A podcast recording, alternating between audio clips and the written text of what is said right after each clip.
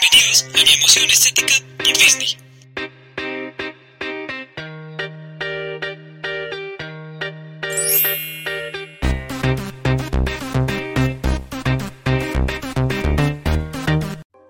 Hola a todos, yo soy Mau y les quiero dar la bienvenida a este podcast, donde les voy a compartir mi manera de amar Disney, la magia que envolvió mi vida desde que llegué a este mundo, quien me enseñó a ver el arte de su animación desde otro punto, alejado totalmente de la mercadotecnia y el ruido de la moda. También, en cada episodio les voy a platicar desde la comodidad de mi galería Disney, un espacio donde tengo todos mis artículos y coleccionables genuinamente pues desde que soy un niño. Y bueno, no hay mejor manera de comenzar que con la primera historia que en su tiempo la llamaron La locura Disney.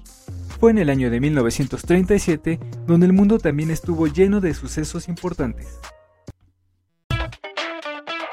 Argentina comienza con la edición 14 de Copa América. Canadá registra la temperatura más alta de su historia, 45 grados.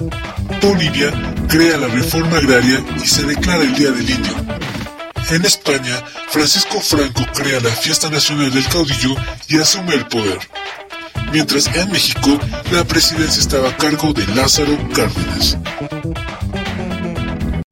Entre otras situaciones históricas, en Hollywood se estaba celebrando la premier de Blancanieves y los Siete Enanos, el primer largometraje animado y que en su momento nadie le daba confianza y fe a Walt Disney para llevar a cabo esta increíble película.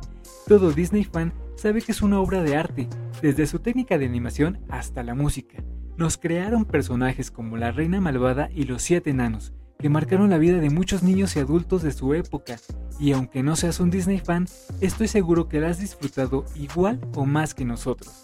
El origen de esta historia es muy turbia y oscura, ya que los creadores originales son los hermanos Grimm, pero Disney le dio su versión con magia e inocencia. Les voy a compartir dos datos muy importantes, que aunque pasan los años, jamás han salido de mi cabeza. Uno es que este filme tuvo un costo de 1.480.000 dólares y el segundo fue que en una ceremonia de la academia se le entregó a Walt Disney un Oscar con siete estatuillas detrás, conmemorando a Blancanieves y los siete enanos.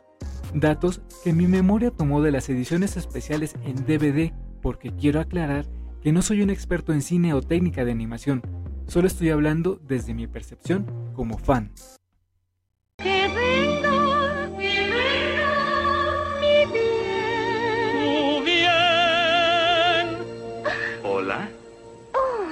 ¿Qué te asusté?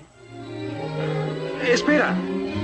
La primera vez que vi Blancanieves y los siete enanos, evidentemente pues era muy pequeño, y lo primero que llamó mi atención fue cómo los dibujos empataban sus movimientos con el sonido, que Blancanieves y la Reina Malvada tenían una imagen más estética a diferencia de los enanitos, pero lo que definitivamente me encantaba y me hacía verla mil veces era la canción de la mina, cuando todos los enanos salían de trabajar y llegaban a su casa encontrando a la princesa dormida en sus camitas, pero al despertar ella sabía sus nombres con solo verlos. Después, mi siguiente escena favorita es cuando la reina crea la poción para convertirse en una bruja. ¡Wow! Las uñas, el cabello, la copa, todo era un dibujo perfecto. Terminando con la escena del beso, me hacía un nudo en la garganta porque según la película, por mucho tiempo le lloraron tontín, gruñón, dormilón, feliz, tímido, estornudo y Doc. Pero por fin verían a su princesa que viviría feliz al lado de su príncipe azul, ese que le robó el aliento desde la primera vez que lo vio y cantaron juntos en el castillo. Mi favorito de esta película es Gruñón o Grumpy, como tú lo ubiques. Creo que es el personaje con una evolución emocional muy importante. Al inicio nos los presentan como el más terco y sin ninguna intención por participar en la protección de la princesa, pero al final se encariña con ella y acepta que estar enojado todo el tiempo está bien, pero emocionarse y querer te lleva a otra evolución vivencial. Estoy seguro que él es mi emoción estética de Blancanieves y los siete enanos. En la actualidad, Disney está celebrando sus clásicos con una nueva versión llamada Disney Live Action, donde adaptan sus películas animadas a un filme con actores humanos o una animación más real, para un público adulto o para todos estos niños que vimos la versión animada. O bueno, yo lo quiero ver así, porque me he dado de topes con algunas adaptaciones. Ahora, ya más relajado y acostumbrado a esto, llego al cine con la mente en blanco y esperando otra versión de una historia que me entretuvo en mi infancia. Hasta este momento Blancanieves no cuenta con su live action, pero ya están trabajando en su producción, y por la poca información que ha salido de las cuentas oficiales de Disney, todo parece indicar que nos darán algo exageradamente distinto. Mi colección Disney. En mi colección Disney tengo muy pocas cosas. Primero y pues no puede faltar mi DVD, solo y en la edición del 50 aniversario.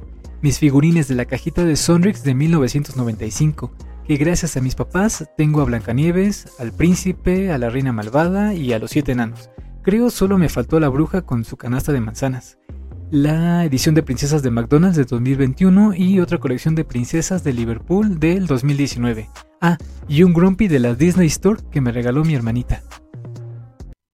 Y te lo advierto, no vayas a dejar que nadie entre a la casa. Ay, gruñón, ¿me quieres? Las recomendaciones de la semana son En esta última sección del episodio voy a recomendar amigos y conocidos que también se mueven en la vida con la emoción estética por Disney. Mi primera recomendación para ustedes es Que Cookies. Son unas chicas muy guapas que se dedican a personalizar tus accesorios. Tienen pulseras, sujetadores para cubrebocas, dijes, aretes y todo lo que se te ocurra para lucir al máximo tu personalidad Disney o no Disney. Pueden checar sus productos en Instagram como arroba que cookies. Realizan entregas en Huizquilucan, Metepec y Toluca Centro. Tú manda DM para ponerse de acuerdo. En el Instagram del podcast dejaré la descripción y foto de lo último que les compré. Además que me consintieron porque me buscaron el color rosa que yo tanto quería para una pulsera. Recuerda, arroba que cookies. Bueno, este fue el primer episodio de Emoción Estética por Disney. Síguenos en Instagram y espero tus comentarios sobre este episodio o del clásico que te gustaría que platiquemos. Hagamos una divertida comunidad de fans Disney. Nos escuchamos la próxima. Y recuerda, cuando te mires al espejo, jamás le digas, Sabe espejo consejero, saber quién es la más hermosa quiero. Adiós.